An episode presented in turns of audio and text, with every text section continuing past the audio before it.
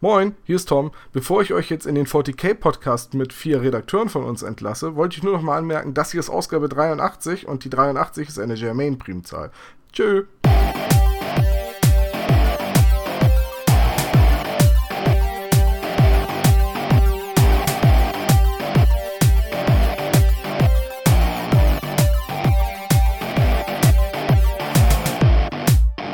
Moin Moin und herzlich willkommen bei Magabotato, dem Podcast rund um Brettspiele und Tabletops. Ich bin der Sebastian und heute sprechen wir über die achte Edition von Warhammer 40k. Wir haben alle drauf gewartet. Und dazu begrüße ich einmal den Daniel. Hallo. Dann den Johannes. Hallo. Und ganz neu im Team den Juri. Hallo. Da würde ich sagen, Juri, stellst du dich doch als erstes mal vor. Äh, ja, hi. Äh, Juri, wie gesagt, ähm, ich bin jetzt seit ungefähr einem Monat im Team in der Newsredaktion und im Hobby generell jetzt seit knapp fünf Jahren unterwegs. Grundsätzlich zu mir zu sagen, hobbytechnisch bin ich hauptsächlich Spieler, daher auch sehr stark auf verschiedenen Turnieren vertreten und besonders im Spiel zu finden, wenig im Malbereich. Ja, gut, okay, das klingt ja schon mal gut. Äh, wenn du sagst, dass du Turnierspieler bist, du spielst ja dann wahrscheinlich 40k-Turniere. 40k-Turniere tatsächlich noch nicht. Okay. Ich bin heute da als Neueinsteiger sozusagen in 40k. Okay, was hast du denn bisher, was waren denn so bisher deine Berührungspunkte? Also mein Hauptturniersystem ist Malifo. Okay. Generell mein Hauptsystem. Außerdem früher unterwegs gewesen auf Infinity-Turnieren und ganz, ganz, ganz kurz mal Fantasy, bevor es gestorben ist. Ah, okay. So, nochmal kurz aktive Sterbebegleitung und dann. Ganz genau. Hast du bisher schon 40k gespielt? Ich habe 40k gespielt. Ich habe kurz angefangen in der siebten Edition, die mir allerdings gar nicht zugesagt hat und weswegen ich dann auch wieder aufgehört habe, weil für mich das Balancing ein ganz großes Problem dargestellt hat. Ja, das Balancing ist schon seit ein paar Jahren problematisch, würde ich sagen. Habe ich auch gehört, soweit, ja. Ähm, wie sieht's denn bei euch aus? Daniel, wann hast denn du angefangen, 40k zu spielen? Also ich habe angefangen in der dritten Edition, ähm, damals noch mit Imperialer Armee uh. und äh, irgendwann Space Marines. Um, hab dann auch lange, lange Pause gemacht und bin in der, jetzt muss ich überlegen, fünften Edition, sechste Edition wieder eingestiegen und hab dann ja siebte weitergeführt, bis es mir dann auch echt einfach ja zu viel wurde mit Formationen und allem. Es hat dann irgendwie nicht mehr so richtig Laune gemacht und habe mich dann anderen Projekten gewidmet. Hannes, wie ist bei dir? Ja, äh, weißt du doch, nee, Quatsch. Ähm, also angefangen hat alles mit der Grundbox dritte Edition und ich habe auch eigentlich durchgängig gespielt bis zur sechsten Edition und bei der sechsten Edition hat dann dieses Problem mit dem, mit dem Balancing, was der Juri schon angesprochen hat und der Daniel auch bestätigt hat, ist dann extrem durchgeschlagen wieder. Also, dass die Balancing-Probleme da waren, war ja also wir haben es häufig geschafft, irgendwie einen Codex in einer Edition hinzubekommen, der einfach over the top war und ein anderer, der so lachhaft schlecht war, dass du mit dem eigentlich nicht gewinnen konntest. In der sechsten Edition war es dann so, dass die Elder rauskamen und übermäßig stark waren, nach eigentlich einem gemäßigten und gut balancierten Start von Dark Angels und Chaos. Und dann war es mir zu blöd. Und in der siebten Edition habe ich dann nicht gespielt und ähm, habe dann aber auch so ein bisschen ähm, mitgehört, dass halt das Balancing extrem ähm, komplex geworden ist, weil halt auch ständig irgendwelche neuen Regeln auf den Markt gebracht worden sind, wie im White, also sozusagen irgendwelche Regeln von Forge World veröffentlicht, im Forge World Adventskalender waren dann auf einmal 24 neue Einheiten drin oder keine neue Regelsätze und da hat man überhaupt keine Ahnung mehr gehabt, wer eigentlich was, wo, wie, was spielen kann und wie stark das ist im Vergleich zu den anderen Einheiten. Ja, und das hat sich jetzt mit der neuen Edition, hat sich das ja jetzt hoffentlich alles geändert. Also nur zur Ergänzung noch, ich habe auch damals angefangen mit der dritten Edition. Wir haben die Grundbox damals ja zusammengekauft, habe dann auch gespielt bis Anfang der sechsten Edition, ne? Und da habe ich dann auch aufgehört, weil es mir auch zu blöd geworden ist. Du hast dann noch ein bisschen länger durchgezogen, Hannes, aber ich habe dann mich schon anderen Systemen gewidmet. Und äh, für mich ist es jetzt so, ich weiß gar nicht, ob ich ähm, mit der achten Edition wieder anfange, 40k zu spielen. Ich meine, ich habe ja meine ganze Armee hier. Und wir haben ja auch schon mal ein Testspiel gemacht. Ähm, das war jetzt aber nicht repräsentativ, würde ich sagen, weil wir haben da, glaube ich, ein paar Fehler gemacht und äh, es lief halt unfassbar schlecht für meine Orks gegen Hannes Imperium und deswegen ich werde dem Ganzen noch eine Chance geben, aber ich weiß nicht, ob ich dem ganzen Hype-Train so folge bzw. so aufspringen werde. Was habt ihr denn oder was erwartet ihr denn von der neuen Edition oder was habt ihr erwartet, basierend auf den Gerüchten, die wir bisher gehört haben? Weil es ist ja für viele so, die sagen jetzt, hey geil, achte Edition, jetzt kann ich endlich wieder damit anfangen. Das muss ja auf irgendwas begründet sein, dass man sagt oder dass man so viel Vertrauen schon wieder reinsteckt und nicht sagt, na, das werden sie auch gegen die Wand fahren wie die vorherige Edition. Was ist denn da so eure Erwartungshaltung gewesen? Regelvereinfachung, auf jeden Fall. Es war immer unwahrscheinlich anstrengend, ein Spiel auszutragen, weil sehr viele Sonderregeln äh, waren halt einfach nur kumulativ oder da musstest du in dem einen Kodex dort schauen, dann musstest du im Regelbuch wieder da schauen und ähm, der macht den und den Modifikator, der aber wieder durch was anderes negiert wird und das war einfach nur fürchterlich und diese Vereinfachung mit diesen Modifikatoren, es gibt halt nur noch plus eins ähm, auf den Rüstungswurf quasi, wenn du in Deckung stehst, ohne großartig, ähm, dass andere Geländezonen da noch eine Rolle spielen würden. Wie Krater gibt's eben plus das und äh, Ruinen halt nur 4 plus. Das fällt halt alles weg. Es gibt eine Richtlinie, fertig. Und das ganze Spiel, dass es dadurch halt auch schneller wird. Genau, generell, dass das Spiel flüssig wird und generell schneller geht auch. Ähm, was ich mir erwartet habe als Spieler, ist dadurch, dass ähm, dass zum Beispiel die Fahrzeuge Lebenspunkte bekommen haben, die Schablonen, also erstmal, es fällt viel Mikromanagement weg, weil die Schablonen wegfallen. Weil jeder wollte ja immer so spielen, dass möglichst viel vom Gegner getroffen wird, aber möglichst wenig von sich selbst. Und dann hat man immer jeden einzelnen Ork dahingestellt, hat noch gemessen, ob es zwei Zoll sind. Dann hat man dann, ja, das sind zwei Zoll, nee, sind es keine zwei Zoll, siehst du, stellt den näher zusammen.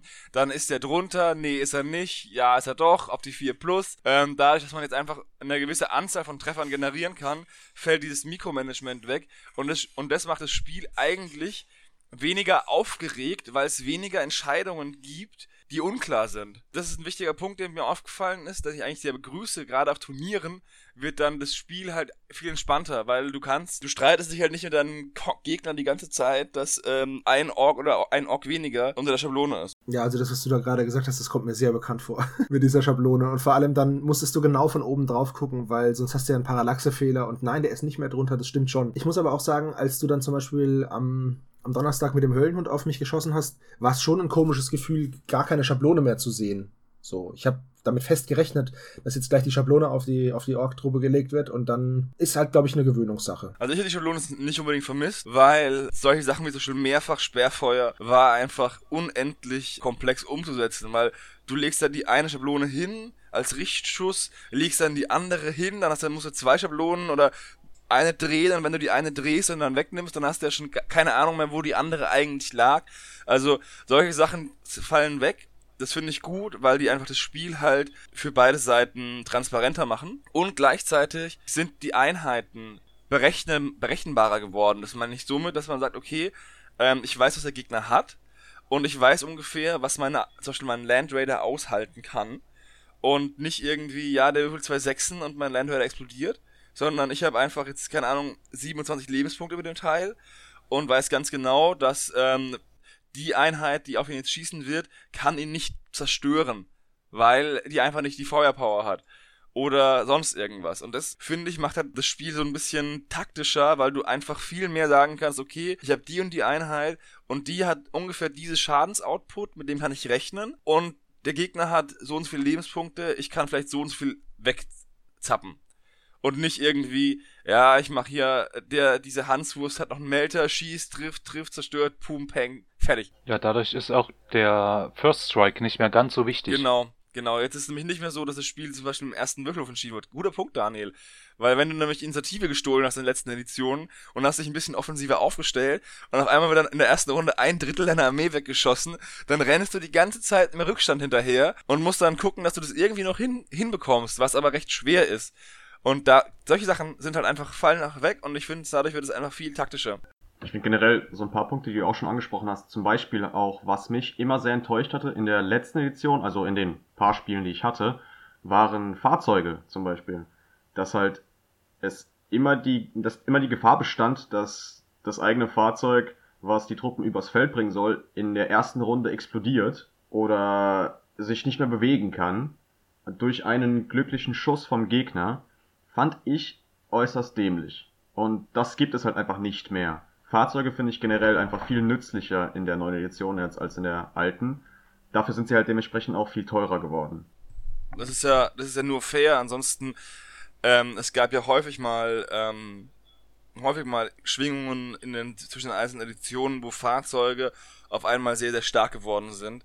Und dann hat man teilweise bei der Imperialen Armee einfach sechs Chimären gesehen auf dem Feld und, und die Infanterie war eigentlich nur dazu da, dass man sie dann mal kurz rausstellt an die frische Luft und dann wieder einpackt, wenn sie kaputt gemacht werden. Ja gut, aber das mit dem, das mit dem Aufstellen und weggeschossen bekommen, das ist ja bei vielen Armeen so gewesen.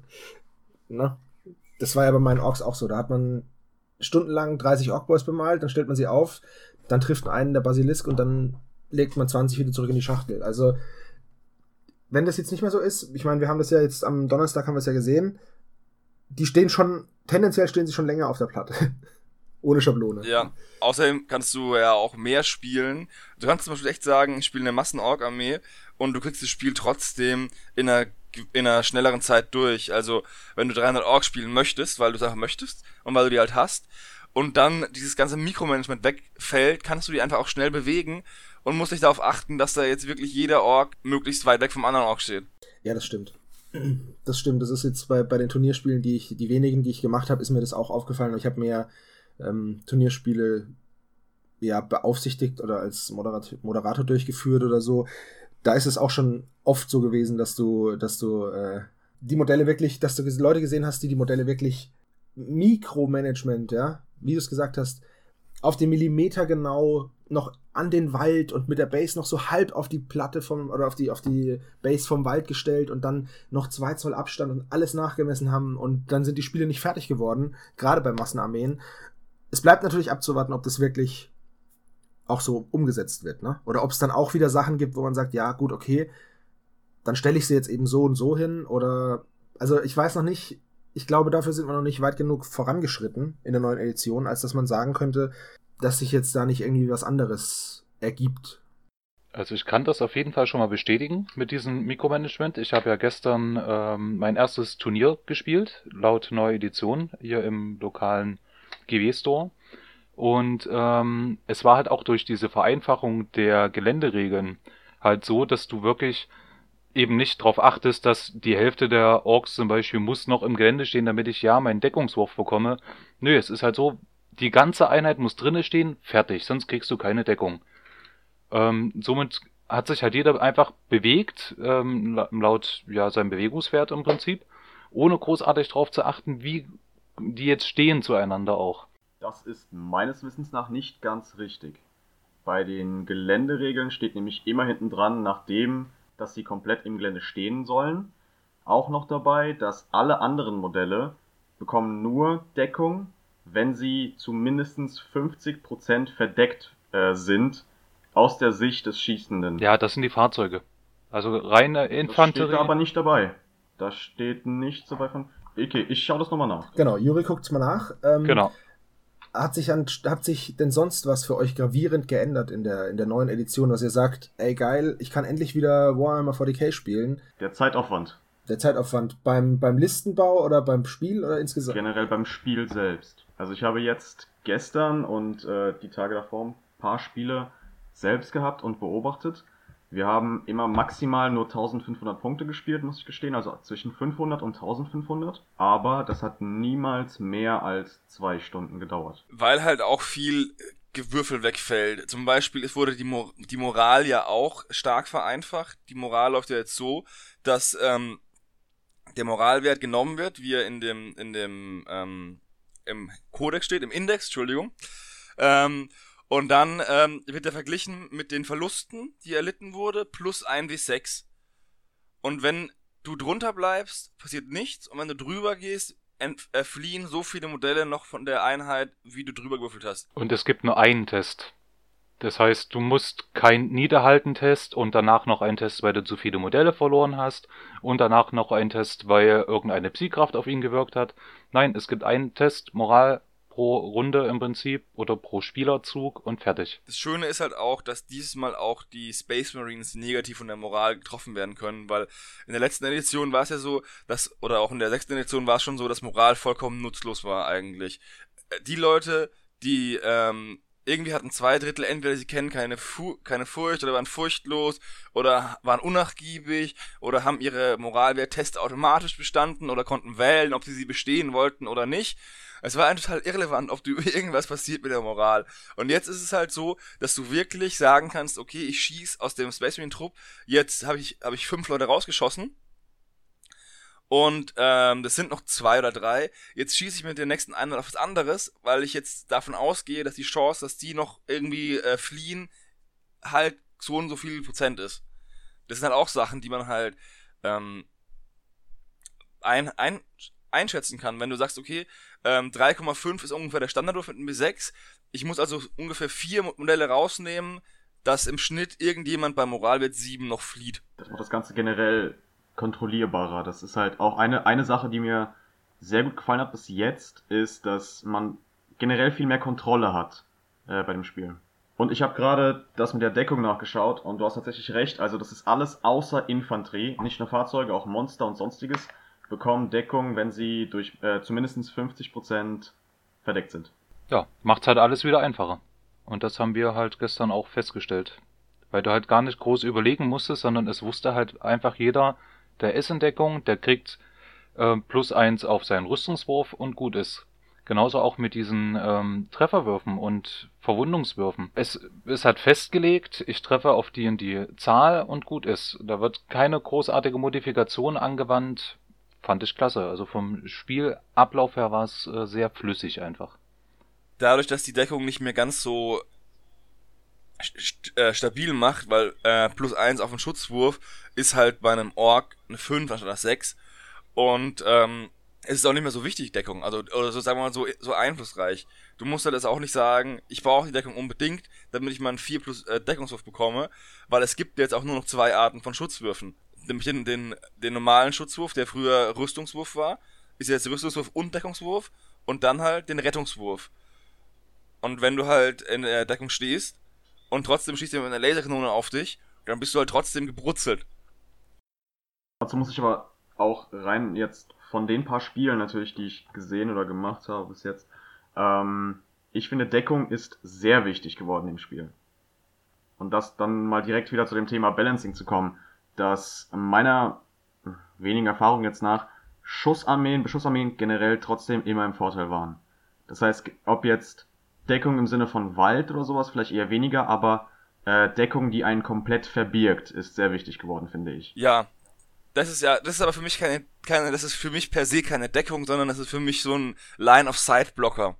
Deshalb, also das ähm, im Turniersprachenterminus. Also ja, es gibt jetzt schon die ähm, die Taktikbesprechungen im im GW Fanworld, dass man doch aufgrund, weil Chimären ja jetzt auch ähm, kein Hack haben und keine Front mehr haben, dass man einfach zwei Stück Hack an Hack stellt und mit denen rumfährt und damit sich selbst so Line-of-Sight-Blocker generiert. Weil es geht ja jetzt rein theoretisch taktisch. Auch wenn es vielleicht ein bisschen albern ist, dass zwei Panzer ähm, Hintertür an Hintertür äh, sich da durch die Gegend fahren, um halt dann Deckungen zu generieren für Einheiten, die sie brauchen. Das werden wir wahrscheinlich trotzdem sehen dann in den Maximierungslisten. Also ich muss auch sagen, Deckung war in unseren Spielen oder auch das, was ich bei den anderen gesehen habe, eigentlich sehr wichtig, dadurch, dass du durch die neuen Waffenregeln diese Rüstungswurf-Modifikatoren hast, kannst du dem durch die Deckung immer ein bisschen noch gegenwirken. Ja, das hat wirklich sehr viel ausgemacht. Also gerade bei meinen Tau ähm, mit 3 plus bzw. 2 plus Rüstungswurf und äh, Space Marines auch ähm, auch Dark Elder mit ihren Fahrzeugen, die ja, ich glaube, eine 4 plus Rüstung hatten. Da war das immer extrem wichtig. Ich sage ehrlich, dass Deckung vollkommen unnütz geworden ist, aber ich kann mich an Zeiten in der sechsten Edition erinnern, wo alles mit einem 4 plus Deckungswurf rumgelaufen ist und ähm, du am Ende mit der Laserkanone auf alles geschossen hast und am Ende kam nichts raus, weil der Wurf, dieser 4 Plus Wurf einfach alles vollständig negiert hat. Das heißt, du hattest 50% Chance, Schaden anzurichten und 50% Chance, keinen Schaden anzurichten, egal was in der Deckung stand. Ob da jetzt ein Terminator stand oder ein Grott, das war vollkommen egal. Und das ist halt jetzt auch ein bisschen, das ist halt auch nicht mehr so, ab, ist halt auch abgeschwächt dadurch, dass du halt du kriegst da plus 1 zum Beispiel durch die Deckung und bist dann bei 4 plus, aber im Endeffekt macht die Laserkanone minus 3 oder minus 4 und dann bist du wieder bei 0. Also es geht, es geht bei dir wohl eher gerade um die Art des Wurfes, ne? Weil der, der Deckungswurf war ja früher ähm, ein Wurf, der nicht gegen, die Rüst, gegen den Rüstwurf gewürfelt wurde, sondern es war ja ein, ein Rettungswurf im Endeffekt. Und jetzt ist es halt so, dass du auf deine Rüstung einen Bonus bekommst, wenn du in Deckung stehst. Ist es so, richtig? Ja, genau.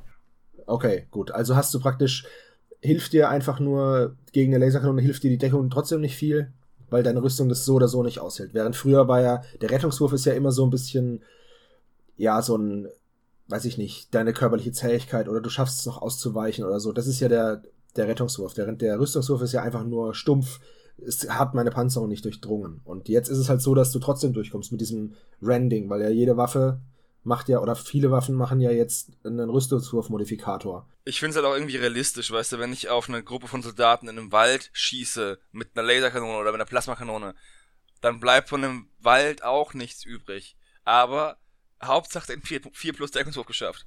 Realismus ist natürlich wieder eine Sache, ich weiß, aber ich finde es halt einfach regeltechnisch besser umgesetzt, weil es einfach frustrierend ist, wenn du mit deinen schweren Waffen da in den Wald reinholst und am Ende halten die Blätter und Äste alles auf. Naja gut, du stehst aber auch auf der anderen Seite der Laserkanone, ne? Also ich stehe ich stehe Laufrichtung Laserkanone, du stehst ja Abzugrichtung. Für mich ist das schon ein bisschen doof. Also, weil, wenn ich, selbst wenn ich mich hinter irgendwas verstecke, wir haben es ja gesehen, ähm, sobald du eine Sichtlinie ziehen kannst, kannst du auf mich schießen und dann ist es halt so, dass du, dass ich halt mit einer, mit einer sehr schlechten Rüstung, die die Orks ja nun mal einfach haben, das ist ja nichts Neues, hast du aber auch nicht mehr die Möglichkeit, sowas auszuweichen, indem du sagst, ja gut, okay, dann renne ich eben von Deckung zu Deckung, was aber auch bedeutet, dass du länger brauchst, äh, um beim Gegner anzukommen. Das hast du jetzt halt nicht mehr, weil es egal ist, ob du in Deckung stehst, deine Rüstung hält sowieso nichts aus. Das heißt, du bekommst, gut, gegen deine Lasergewehre hatte ich einen Fünfer, äh, einen Fünferwurf. Das war aber auch alles. Ja, aber die habe ich auch, ganz ehrlich, das ist jetzt nicht so ein krasser Unterschied zur, zur vorherigen Edition. Nee, was ich meine, was ist halt auch, dass du damit einfach sagen kannst, wenn ich halt auf eine Einheit schieße, die in Deckung ist, dann kann ich trotzdem ungefähr sagen, wie viel Schaden ich bei denen ein austeile oder wie viel Schaden ich einstecke, wenn ich eine De Einheit in Deckung stelle. Und nicht, wenn ich jetzt, weil ich jetzt viermal ein 4 Plus geworfen habe, ähm, stehen da die immer noch ähm, und dann ist es, also es ist weniger ein Würfelspiel geworden, finde ich. Es ist mehr wirklich taktisch geworden. Das finde ich einfach gut. Zusammenfassend möchte ich jetzt mal an der Stelle kurz was fragen. Ähm, wieso glaubt ihr, also ihr habt ja jetzt alle gesagt, es wurde vereinfacht, es gibt weniger Würfe, es ist leichter geworden, ähm, eine Liste aufzustellen oder was auch immer, ein Spiel zu spielen. Wieso glaubt ihr, dass das bei Warhammer 40k begrüßt wird, wo es bei AOS so schlimm abgelehnt wurde, dass Armeen verbrannt wurden. Ähm, weil das Grundprinzip von 40k gleich geblieben ist im Endeffekt, während bei AOS das komplette System über den Haufen geworfen wurde.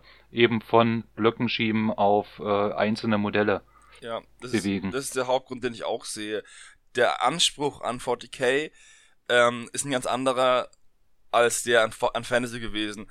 Wenn du Fantasy spielen wolltest, dann wusstest du ganz genau, ich habe dieses diese Blöcke, ich, dieses Rank and File, dieses Flanken, den anderen, dieses dieses ganze Pipapo und das hat und das haben die, das hat den Leuten gefallen. Und wenn du dann so ein elementares Element rausnimmst, ich weiß gar nicht, ob man bei 40k so ein elementares Element rausnehmen könnte, aber es ist genauso, wenn du sagst, ja, wir es gibt keine Panzer mehr. Man könnte 40k auf Blöcke stellen. Aber das ist das ist irgendwie absurd, weißt du? Und da haben sie halt, da haben sie halt das ganze Spielprinzip geändert und deswegen war das so. Die Leute haben Fantasy Battles gespielt, weil sie halt eben diese aufeinander zu marschierenden Schlachtreihen ge gewollt haben. Und wenn sie halt ähm, freie Einheiten wollten, haben sie halt 40k gespielt oder was anderes. Aber wenn, wenn, es wurde alles gestrichen und deswegen waren die Leute angepisst. Ich kann das schon gut verstehen. Das ist ein sehr wichtiger, also es ist ein sehr interessanter Punkt meiner Meinung nach, weil ich auch am Anfang, als die Grundregeln geleakt wurden oder veröffentlicht wurden, was auch immer, ähm, fand ich, dass der Unterschied sehr gering war. Allerdings jetzt, so nach den ersten paar Spielen, ähm, finde ich, dass da noch eins bis zwei Level an Taktik mehr drauf sind bei 40k als bei AOS. Und das ist so eine Sache, die ich auch ähm, jetzt zu dem Punkt gerade eben, warum AOS so schlecht angenommen wurde, ist halt, dass sie Fantasy, was ja an sich ein sehr komplexes System ist, oder war, ähm, wirklich komplett runtergeschraubt haben. Also in AOS war am Anfang, als nur die Grundregeln draußen waren, war ja wirklich nichts drin. Das waren drei oder vier Seiten und es gab nicht mal Geländeregeln. Deswegen, das, das war halt wirklich also komplett abgespeckt, wie und wo es irgendwie nur ging. Und es ist bei äh, 40k nicht so krass passiert. Das heißt, der Sprung ist wirklich minimal im Vergleich zu dem Sprung von Fantasy zu AOS. Außerdem waren, sind viele Punkte, ja, die bei 40k jetzt in der neuen Edition ähm, da sind, sind ja auch teilweise nur wiedergekommene Sachen, wie zum Beispiel dieser Durchschlag. Dieser Durchschlag ähm, von Waffen war ja bis zur zweiten Edition bei 40k mit drin und war ja bei Necromunda, Mordheim und etc. war der ja nie ganz weg. Und ja, wobei ich muss dazu möchte ich kurz sagen, ähm, mit der zweiten Edition wird ja jetzt auch viel argumentiert. Äh, die wenigsten werden sie noch aktiv gespielt haben. Ich bin jetzt 33 und ich habe mit der dritten Edition angefangen. Äh, Gregor hat noch die zweite Edition gespielt, auch der Ladenleiter in Würzburg, äh, der John hat noch die zweite Edition gespielt, aber da muss man wirklich schon, da gehört man schon in die Riege der älteren Herren, wenn man noch die zweite Edition wirklich gespielt hat, als sie neu rauskam oder beziehungsweise als sie gerade noch aktuell war. Deswegen ist es ein bisschen schwierig, weil die wenigsten, die heute die achte Edition spielen, haben überhaupt noch die Erfahrung gemacht, die zweite Edition gespielt zu haben. Also das behaupte ich jetzt einfach mal. Ihr könnt mich da gerne berichtigen, ähm, wenn dem nicht so ist. Aber ich behaupte jetzt einfach mal, dass die wenigsten Leute tatsächlich aktiv die zweite Edition gespielt haben. Natürlich wird viel darüber geredet, aber ich persönlich habe sie auch noch nie gespielt ich glaube, du hast, also da, ich glaube, dass du vollkommen recht hast mit der Tatsache, dass viele junge Spieler die zweite Edition nie gespielt haben. Aber ich glaube, dass die den jungen Spielern eine Veränderung, wenn zum Beispiel der Juri jetzt als ähm, in der siebten Edition angefangen hat, es hat ihm nicht gefallen und jetzt gibt er der achten eine Chance. Wenn jetzt aber jemand, der älter dabei ist, so zum Beispiel wie ich, sagt, okay, ähm, die neue Edition kommt und es ist alles neu, dann bin ich vielleicht ein bisschen vergrault. Aber wenn ich dann sage, ja, okay, es ist eine neue Edition und ich erkenne äh, Teile aus zum Beispiel jetzt Necromunda, was, war, was ja während der dritten Edition ja auch noch vollkommen aktiv war und von, ja, von, von, Spiel, und ja. von GW auch noch unterstützt wurde, wieder, es fällt die Ungewöhnungszeit nicht so schwer. Und wegen ähm, Age of Sigma nochmal, ich glaube, es liegt auch daran, dass ähm, es gibt ja immer wieder diese Behauptungen, dass die 40k-Gemeinde weniger, also spaßiger sei als die als die Fantasy-Gruppe, Gruppe, äh, dass halt die Fantasy-Leute so ein bisschen spaßbefreiter waren. Während 40k jetzt bei dem Schritt zwischen den Editionen nicht an der Seriosität des Universums eingebüßt hat, hat ja ähm, von Fantasy zu Age of Sigma stand ja in den Regeln, wenn du einen Schnurrbart hast, darfst du den Wurf wiederholen. Und solche Sachen kommen halt überhaupt nicht gut an bei einer Community, die als sehr ernst gilt. Das ist, glaube ich, auch ein Grund, warum das äh, so in der Luft zerrissen wurde. Weil es halt einfach das lächerlich gemacht hat, was sie halt ernst, kompetitiv und auf sehr hohem Niveau gespielt haben. Ich glaube auch, die Sprengung der ganzen Welt an sich hat da auch viel mit zu tun. Weil im Prinzip, man hat dieses Universum, in dem man sich jahrelang bewegt hat, man kannte genau, welche Fraktion gegen welche steht oder welchem Verhältnis. Und auf einmal, bumm, alles weg, komplett anders. Es gibt keine Planeten mehr, nur noch irgendwelche Sphären. Ähm, ist halt komplett abstrus gewesen dann. Also wirklich was eben anderes. Ja. Das ist halt so ein bisschen, wenn man, wenn, wenn Charaktere in Serien, die man gerne guckt, sich vollkommen anders verhalten oder vielleicht sogar sterben, dann nehmen die Fans es auch jemandem übel. Und ich glaube, das ist der Hauptgrund, warum ähm, die, die, die Vereinfachung ist zwar bei beiden da gewesen, aber da die Welt nicht zerstört wurde und die Vereinfachung auch nicht lächerlich geworden ist, ist es halt bei 40k nicht so schlimm.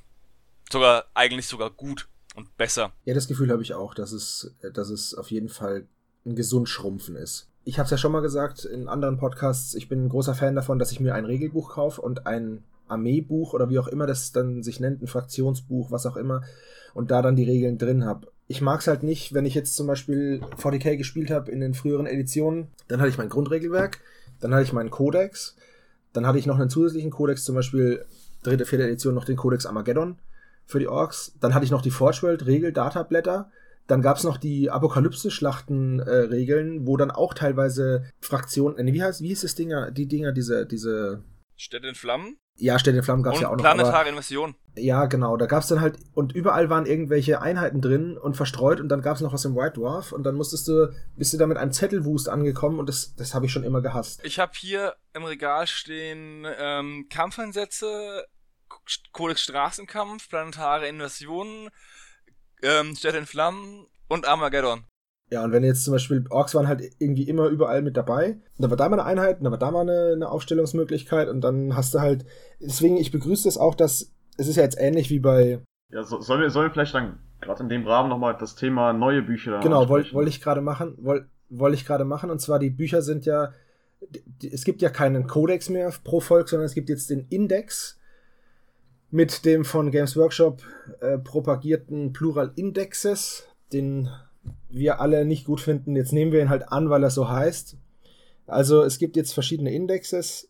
Nein. Und zwar gibt es, ja, es gibt Indice. Danke. Und zwar, es ist furchtbar. Und zwar gibt es ähm, Chaos, Imperium 1, Imperium 2, Xenos 1 und Xenos 2. Das sind Bücher im DIN A4-Format, ähm, Softcover und haben ungefähr eine ähm, Seitenanzahl von 170 Seiten. Genau, vollfarbig, natürlich wieder sehr hochwertig gemacht.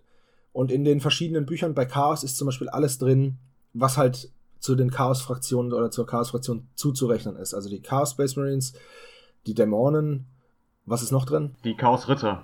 Ach, genau. Und beim Imperium zum Beispiel ähm, gibt es einmal das Buch Imperium 1 sind alle Space Marines und Space Marine-artigen.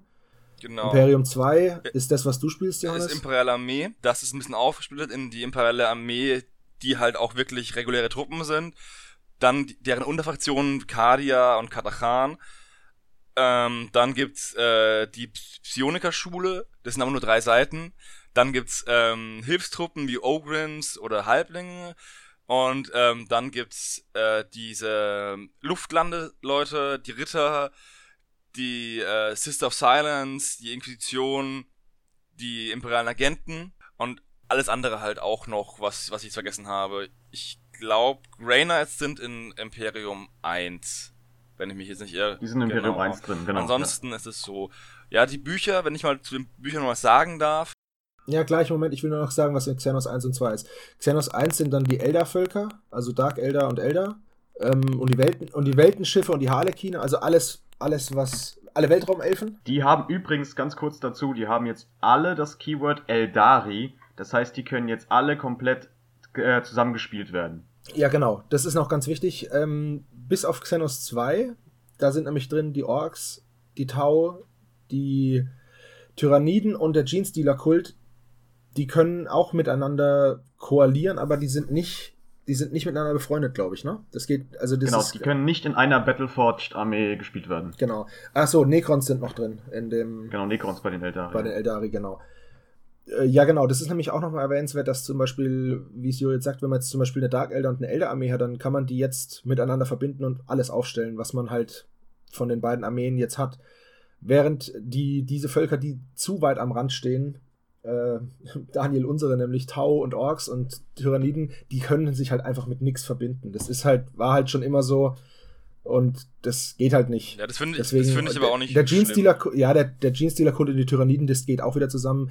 Also wenn ich jetzt zum Beispiel, für Hannes ist das natürlich super, kauft sich ein Buch, die kosten übrigens nur 20 Euro, was ich echt extrem preiswert finde. Du brauchst, brauchst jetzt noch dieses eine Buch und damit hast du alle deine imperialen Möglichkeiten halt in einem Buch und das finde ich ganz hervorragend. Das gefällt mir auch sehr gut, weil ich halt auch einfach, es, weil ich einfach sehr schön finde, immer wieder mal rein, also vom Hintergrund her finde ich schön, dass man, ähm, dass man vom Imperium alles kombinieren kann, weil wenn halt irgendwie da Dämonen auftauchen und gegen die Imperiale Armee kämpfen, dann werden die Dämonenjäger auch nicht lange auf sich warten lassen und mal vorbeischauen. Und das heißt, man kann immer wieder seine Armee ein bisschen erweitern und kann, obwohl man vielleicht auf ein Farbschema festgelegt ist, auch mal was anderes bemalen ohne dass man gleich ähm, was Neues anfangen muss. Mal einen Trupp, keine Ahnung was. Und gleichzeitig, wenn man Turnierspieler ist, kann man halt auch sich immer wieder auf verändernde Metasituationen einstellen, indem man äh, vielleicht, man, vielleicht wird es ein bisschen nahkampflastiger, dann braucht man vielleicht einen, einen Abfangtrupp, Nahkampftrupp und dann kann man sich den irgendwo rausstibitzen. Ich weiß, das ist Power Gaming, aber ich mach's trotzdem gerne. Da, dazu ganz kurz nochmal zu den Büchern. Also um nicht nur komplett beim Positiven zu bleiben vielleicht. Ich persönlich finde es von der Idee her super, dass sie das so machen, dass, dass du wirklich dein ganzes Volk in einem Buch hast und das auch sehr preiswert. Allerdings muss ich sagen, dass ich persönlich finde, dass die Indizes sehr schlecht aufgebaut Ja, sind. darauf, Also du hast da, darauf Ja. wären wir noch bestimmt gekommen. Aber genau, also ich, ich, ich stimme dir dazu, aber ich wollte dich nicht unterbrechen, Entschuldigung. Also, wenn wir darauf, wollt ihr darauf jetzt kurz eingehen? Gerne. Können wir gerne Die sind wirklich, die sind wirklich furchtbar in Die sind halt, genau, also du hast verteilt Listen zum Teil im Buch. Ähm, was wir jetzt vorhin auch kurz als Gespräch hatten, war, dass zum Beispiel die Ausrüstung, die eine Fraktion nehmen kann, generell in Listen aufgeteilt ist, wie zum Beispiel Spezialwaffen bei den Space Marines äh, oder Kombiwaffen. Und diese Liste steht ganz vorne, vor allen anderen Profilen. Allerdings stehen die Werte für die Waffen und die Punkte für die Waffen ganz hinten im Buch, auf den letzten Seiten. Und was für Waffen überhaupt genommen werden können aus diesen Listen, steht mittendrin bei den Profilen. Das heißt, man blättert auch sehr viel herum und es dauert wirklich lange, bis man sich am Anfang zumindest, bevor man die Punkte kann oder kennt, halt äh, zurechtfindet. Das fand ich jetzt, das war so das einzige Manko, was ich an den Büchern hatte. Ja, das sehe ich auch so. Es ist halt eine ziemliche ähm, Blätterei. Dadurch, dass zum Beispiel jetzt auch ähm, Einheiten wie zum Beispiel die Psyker und die Ogrins in eigenen Listen stehen, muss man halt sehr viel blättern. Was ich einfach gut finden würde oder äh, gefunden hätte, wäre einfach, wenn die ähm, die einzelnen Fraktionen sagen, sagen würden, wir haben okay, wir haben jetzt ähm, Elder zum Beispiel und dann am Ende von der Elder-Fraktionsliste kommt auch der Elder-Index mit den Punktkosten und den Waffenwerten etc. pp. Und dann kommen die Dark Elder und nach denen kommt nochmal der, der Index für die und so zieht sich das durch. Und weil es ist ja immer so, dass alle Indexseiten sind am Ende vom Buch. Und das ist halt extrem viel Blätterei. Und was halt auch noch schön wäre, wäre halt, wenn sie halt irgendwie eine farbliche Abstufung der Seiten gemacht hätte, hätten. Oder oben an der Ecke wenigstens ein Symbol, dass man mal schnell durchblättern kann und ähm, dann weiß, okay, ich bin hier bei der Imperialen Armee, ich will aber zu keine Ahnung was, also blätter ich noch weiter. Das kann man alles mit Post-its machen, das ist keine große Sache, aber es wäre halt einfach schöner gewesen, wenn GW dieses Design oder diese Designelemente von vornherein übernommen hätte. Jetzt ist es halt so, dass du am Anfang relativ viel blättern musst und dich erstmal mit dem Buch vertraut machen musst und dann vielleicht wirklich mit Post-its arbeiten musst, wo du sagst, okay, ich spiele regelmäßig die, die Einheiten oder die Fraktion und wenn ich da was nachschauen möchte, dann kann ich einfach aufschlagen. Dazu vielleicht noch kurz, dass ihr, da, es wird davon ausgegangen, dass GW demnächst dann auch eigene Bücher für die Fraktion rausbringen wird, wie bei AOS ja auch. Dass dann für äh, Astra Militarum oder für Space Marines, für Tau, dann eigene nochmal kleinere Bücher kommen werden im Softcover, äh, die dann nur die äh, Fraktion enthalten mit vielleicht Szenarien spezifisch für diese Fraktion oder mit nochmal extra Regeln, was auch immer das sein Oh, wird. bitte, bitte nett, Und- ey. Das ist ja genau das, was wir, was, was wir nett haben wollten. Da bringen sie ein alles umfassendes Buch raus und dann bringen sie Add-on-Bücher für alles umfassende Bücher raus. Was soll denn der Scheiß? Das ist aber genauso passiert bei AOS, wenn ihr das mal verfolgt habt. Also die haben am Anfang ja auch die, äh, wie auch immer die heißen bei denen, die Indizes. War ähm, Scrolls. Für Chaos. Nee, das sind die einzelnen. Nee, Nee, das, nee, nee, War Scrolls sind die einzelnen, Battletome. genau. Also Battletome. Battletomes, genau. Die Battletomes Chaos, Order und Destruction rausgebracht. Und Death, genau. Und da war auch am Anfang alles drin.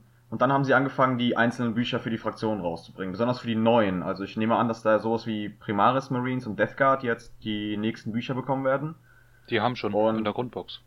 Ja, ja, die kleinen. Ja, ich, ich nehme an, dass da wahrscheinlich noch was nachkommen wird, sobald sie halt neue äh, Einheiten rausbringen, weil da ja Panzer angekündigt wurden und so weiter.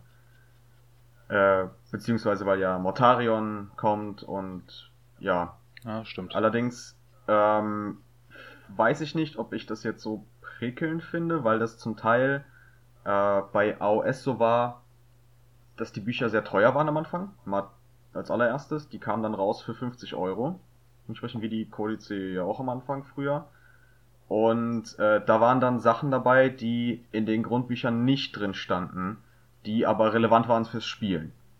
sowas finde ich blöd, weil wenn du dann das Grundbuch hast, als Gegner zum Beispiel, und der andere bringt ähm, seine eigenen Einheitenregeln mit und die sind halt unterschiedlich, dann hast, dann bist du wieder genau in der Situation mit der Schablone. Ist der Ork jetzt drunter oder nicht? Das heißt, am Ende streitest du dich wieder über irgendwelche, über irgendwelche Regeln, Regelfragen. Also wenn die, wenn die das wirklich machen wollen oder machen werden, dann finde ich das auch nicht gut. Wenn, wenn die sagen, okay, wenn jemand wirklich partout nur ein Buch haben will über seine Fraktion mit Hintergrund, weil man darf nicht vergessen, in diesen Indice steht kein Hintergrund drin. Also wirklich fast nichts. Eine Seite, Orks sind grün, Punkt, Tau haben Rüstungen an, fertig. Äh, mehr steht da nicht drin. Und dann, ähm, dann fände ich das okay, wenn man sagt, ey, ich spiele eh nur Orks, ich möchte ein bisschen Hintergrund, dann kaufe ich mir das Buch nur für meine Fraktion, okay, kann ich mit leben. Wenn dann da aber wieder Special-Regeln drinstehen, dann brauche ich das nicht, weil ich zum Beispiel, ich brauche nicht noch mehr Ork-Hintergrund. Ich habe hier aus allen Editionen den Ork-Hintergrund, ich brauche den jetzt nicht nochmal. Dann würde mir das, dieses eine Buch reichen, weil ich auch an Jeans-Dealer interessiert bin. Und denke, ja, das ist ja ganz cool. Wenn ich jetzt aber dann überflügelt werde von jemandem, der dann das teurere äh, normale Buch gekauft hat, oder muss ja nicht teurer sein, aber das normale Buch gekauft hat mit nur einer Fraktion, dann habe ich da gar keinen Bock drauf, weil dann zwingt mich das schon wieder, noch ein zusätzliches Buch zu kaufen und das würde dann all das, was ich jetzt so positiv finde an diesen, an diesen Indice, das würde das halt direkt mal wieder kaputt machen. Ja. Also. Sehe ich auch so. Was ich noch, was ich noch äh, mir vorstellen oder was mir dann noch wünschenswert wäre, wäre, wenn GW ähm, diese Indizes ähm, in einem gewissen Rhythmus zwölf Monate, 18 Monate irgendwie halt nochmal editiert auf den Markt bringt. Aber als gedrucktes Buch. Ja, als gedrucktes Buch. Dass sie dann einfach eine neue Auflage machen und sagen, okay, jetzt sind alle Regelveränderungen und neue Einheiten, weil es ist ja okay, GW, ich will ja GW nicht verbieten, dass sie Einheiten rausbringen wollen über die, über die Zeiten der Edition. Wenn jetzt eine neue Fraktion rauskommen würde, dann ähm, kann man ja nicht sagen, öh, die war ja nicht in dem Grundbuch drin, ihr Wichser, ihr wollt ja nur Geld abstauben, sondern dann haben die halt einfach eine neue Edition, äh, Ding rausgebracht und dann ist es ja auch klar, das Spiel soll ja auch im Wandel sein. Aber wäre dann toll, wenn die dann immer wieder mal ähm, diese Bücher für den 20er einfach neu auflegen würden, editieren würden, neue Einheiten reinnehmen würden und dann wieder in eine neue Auflage auf den Markt bringen würden, sodass du dir einfach sagen kannst, okay, dann kaufe ich mir halt jetzt im Xenos 2 zweite Auflage und habe dann jetzt auch alles drin, was zwischen Release von Buch 1 und dem jetzigen Buch 2 noch geschehen ist. Ist das nicht bei AOS auch so mit diesem General's genau. Handbook? Die bringen jetzt das General's Handbook 2. Das ist ja jetzt ungefähr vor einem Jahr erschienen, sogar etwas weniger, und so ungefähr in einem Jahresabstand soll dann das zweite auch kommen. Wenn man sich daran orientieren kann, wird es wahrscheinlich bei 40k dann auch so sein. Wurde, glaube ich, auch so angekündigt. Finde ich in aber der Community. Okay. Ja, aber ich glaube also, ich glaub erst, wenn ich sehe. Das meine ich damit. Ja. Das ist die andere also grund Grundsätzlich finde ich das aber einen ganz guten Ansatz, weil das eben dieses, diesen Zettelwust, den man sonst immer mit am Tisch hatte, das beendet den halt total. Und wie gesagt, ich bin da ein großer Fan davon. Und wenn ich dann einmal im Jahr oder alle anderthalb Jahre halt einfach mal nochmal 20 Euro ausgeben muss für, für ein abgedatetes Regelwerk, dann ist das für mich okay, wenn ich das vorher weiß. Ne? Wenn, jetzt, wenn jetzt neue Einheiten kommen, da freut man sich ja sowieso drüber und dann kriegt man eine neue Einheit und kriegt halt erstmal, hat halt erstmal nur die Regeln bei der Einheit beiliegen oder was. Und dann finde ich das gut, wenn die danach ins Buch Einzug halten. Was ich mich frage, ist, warum man das nicht, warum man nicht wie bei AOS Battle Scrolls nimmt, also War Scrolls nimmt, ähm, wo dann alles draufsteht, was auch dieses, das, das verstehe ich nicht, warum man das nicht macht, dass man sagt, okay, bei jeder Einheit ist diese War Scroll dabei und wir bringen einen, kennt ihr noch diese, früher diese Panini, äh, Sammelordner, die es dann noch dazu, dazu gab. Und dann sagt man einfach, okay, da sind schon zwei Löcher drin in den Karten, die kannst du da reinordnen. Dann hast du so einen kleinen Ordner, kannst du deine Sachen mitnehmen.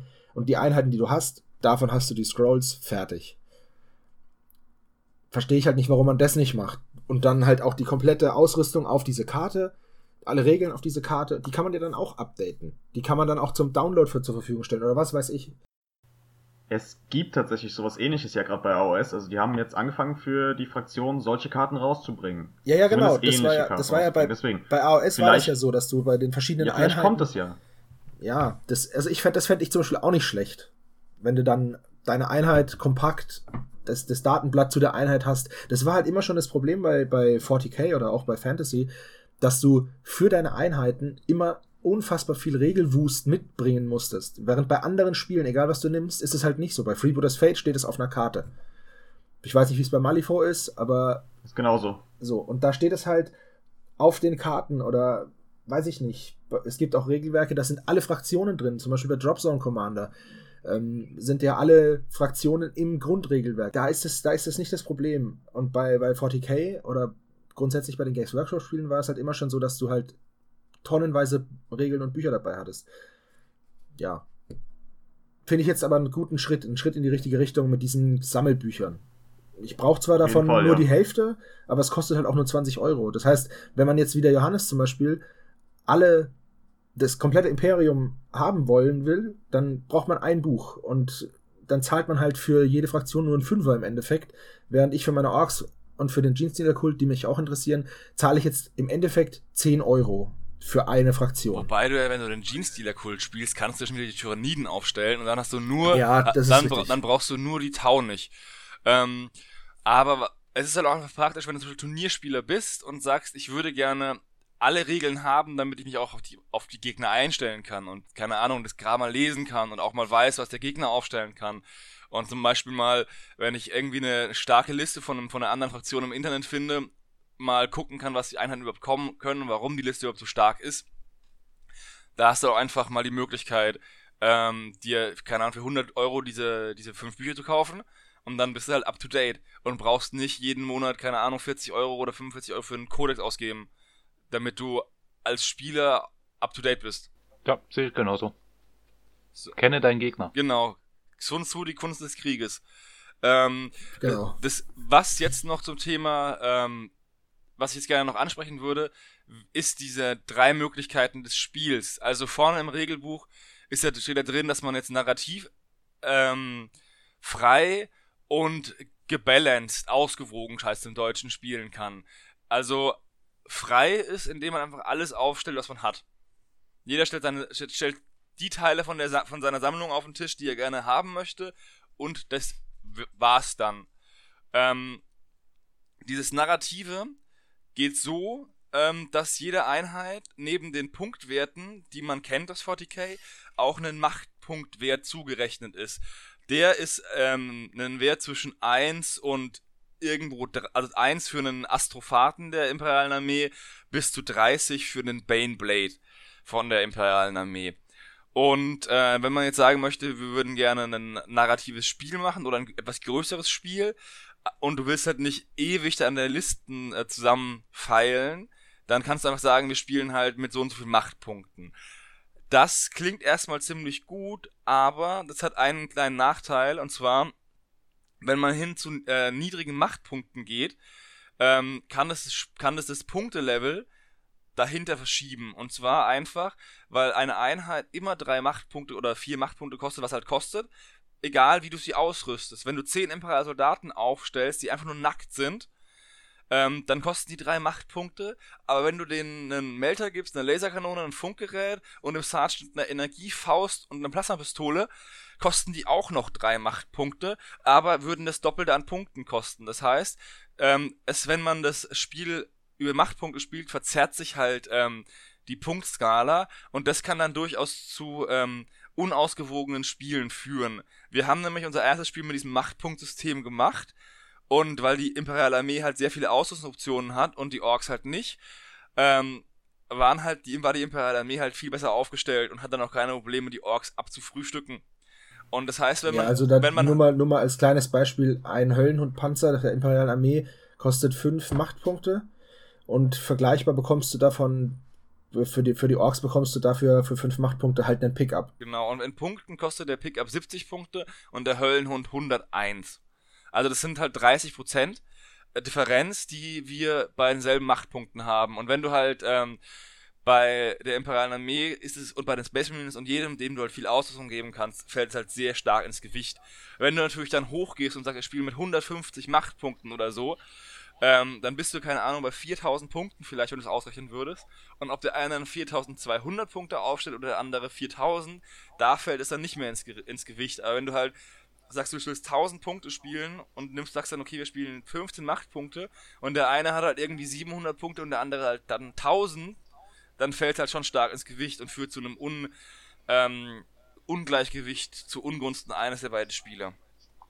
Es ist aber auch eher eine grobe Richtlinie. Dafür Mhm. gibt's ja dann das ausgewogene Spiel, wo du dann wirklich alles genau ausrechnen kannst. Ja, genau, ich wollte ich wollte nur anmerken, weil diese grobe Richtlinie, ähm, also das kommt nicht, es, Ist halt es, grob. genau, es kommt aber nicht so rüber in der Beschreibung dieses, dieses äh, Spielmodus, dass, ähm, dass bei niedrigen Machtpunktzahlen auch sehr stark divergieren kann, das Kräfteverhältnis bei gleichen Machtpunkten. Ja, das hatten wir nämlich auch. Wir haben auch ein Spiel äh, in Imperialer Ritter gegen Nee, zwei Chaos Weiß ich Imperiale Ritter gegen. oder, oder zwei, Cha zwei Chaos-Ritter gegen irgendwie ein paar Primaris Space Marines hat auch gepasst von der von der Machtpunkteaufteilung und äh, ja, das Spiel war null Chance.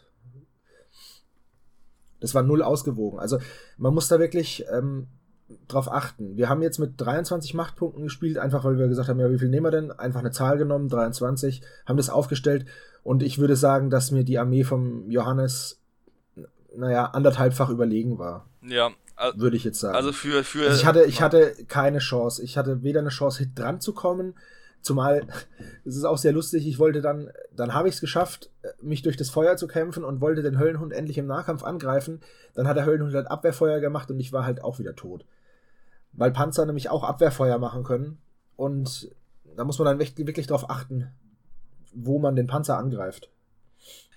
Also für diese 23 Machtpunkte habe ich bekommen 10 Halblinge, zweimal 10 Imperiale, einen äh, Platoon Commander, ein Waffenteam, einen Höllenhund, einen Primaris Psyker und einen Astrophaten.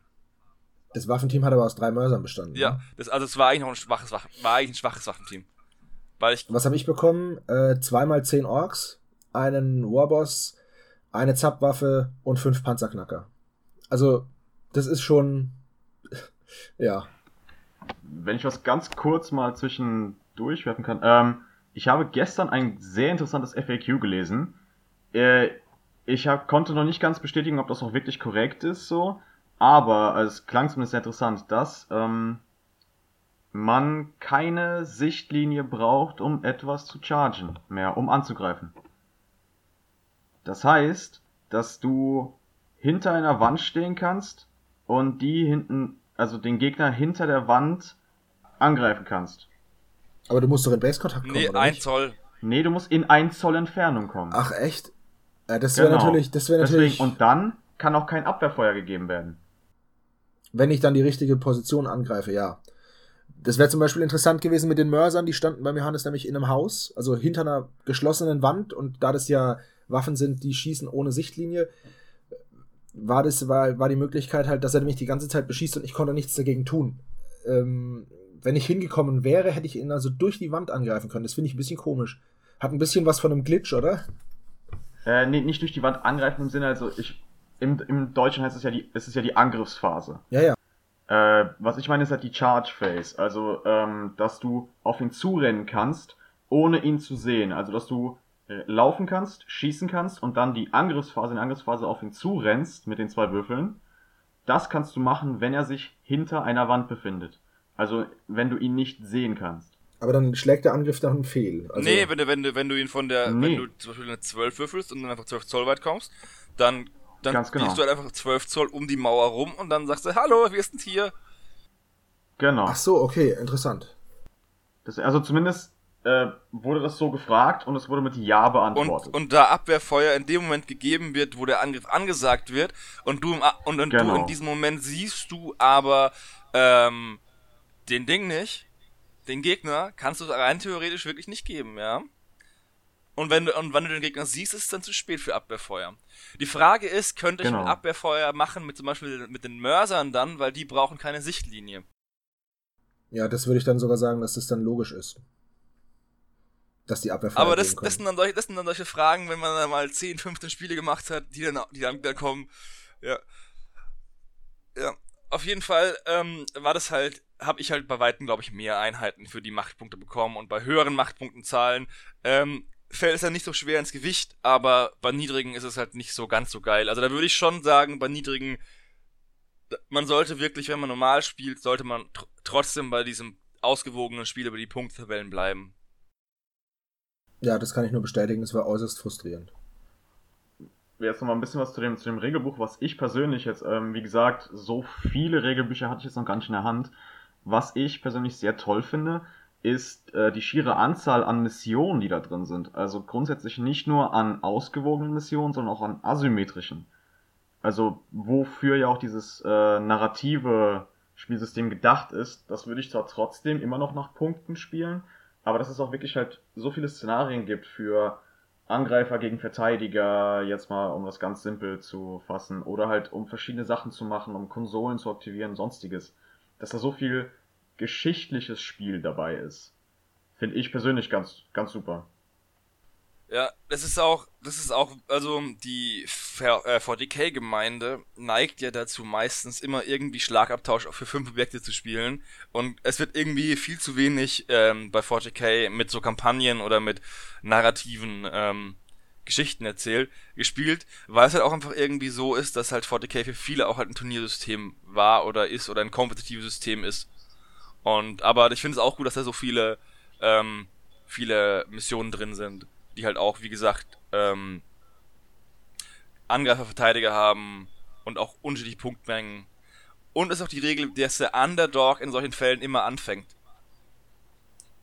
Bei, bei diesen, bei genau, diesen asymmet ja, asymmetrischen Spielen, der hat den ersten Zug. Es ist der, der in dem Fall ähm, halt die schlechtere Position hat oder das, das geringere Power-Level. Genau.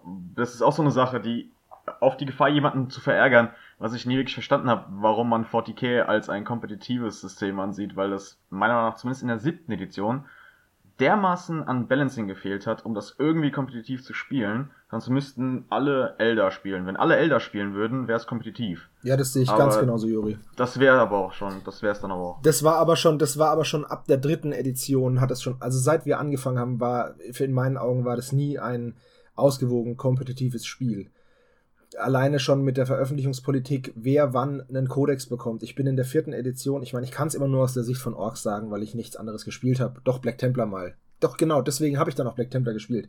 Ähm, ich bin in der vierten Edition immer noch mit meinem Dritt, Anfang dritter Editions Ork-Kodex rumgelaufen und war überhaupt nicht mehr konkurrenzfähig. Da war nichts mehr zu machen. Und dann habe ich halt gewechselt auf, auf äh, Black Templar, als sie damals erschienen sind. Und dann kam ja auch irgendwann der neue Ork-Kodex und also das war schon, schon damals nicht kompetitiv und nicht vergleichbar vor allem. Weil es war halt schon so, dass die neueste Armee tendenziell die beste war. Bis dann halt die Elder gekommen sind und alles weggerotzt haben. Ähm, war das schon immer so, dass je neuer der Kodex, desto besser. Aber das, das habe ich auch genauso bei der siebten irgendwie ein bisschen mitverfolgt gehabt, also nicht genauso, aber ähnlich, dass die irgendwie nach der Politik verfahren sind, dass wir bringen jetzt einen Kodex raus, der ist dermaßen überpowered, dass der nächste dann nochmal überpowerter sein muss, um den wieder auszuwiegen. Dann wird der nächste darauf dann wieder äh, noch stärker sein als der davor und so weiter und so fort. Und die, die am Anfang rausgekommen sind, waren dann komplett nutzlos. Und die, die dann am Ende rausgekommen sind, waren komplett nur gespielt auf Turnieren. Ja. Wie gesagt, zum Beginn der sechsten Edition mit Dark, A mit Dark Angels und ähm, Chaos haben sie das eben nicht so gemacht. Die beiden, die beiden ähm, Codex-Bücher waren einfach auf einem Power-Level, die haben sich einfach wunderbar in das bestehende Meta eingefügt. Und dann haben die irgendwie den CEO wieder mal gewechselt und dann hat der gemeint, wir müssen mir verkaufen, schreibt die Regeln gefälligst so, dass sie sich verkaufen. Und dann wurde das halt wieder so gemacht. Aber der ist jetzt wieder weg. Und ich glaube, also das war ja, es hat sich auch angekündigt, dass ähm, GW hatte gegen Ende der siebten Edition auf einmal dann wieder angefangen, Dinge richtig zu machen, zumindest in meinen Augen und in den Augen anderer, anderer 40k-Spieler. Und deswegen war, war ich auch positiv eingestellt, als es hieß, die 8. kommt. Und deswegen bin ich auch immer noch positiv eingestellt und ich glaube, dass die 8. Edition einfach eine, von eine sehr gute Edition ist, die sehr viel richtig macht und äh, die hoffentlich auch nicht versaubeutelt wird auf den letzten Metern. Das ist halt die Frage, wie sich das Ganze jetzt entwickelt, wenn dann wirklich die neuen Bücher rauskommen.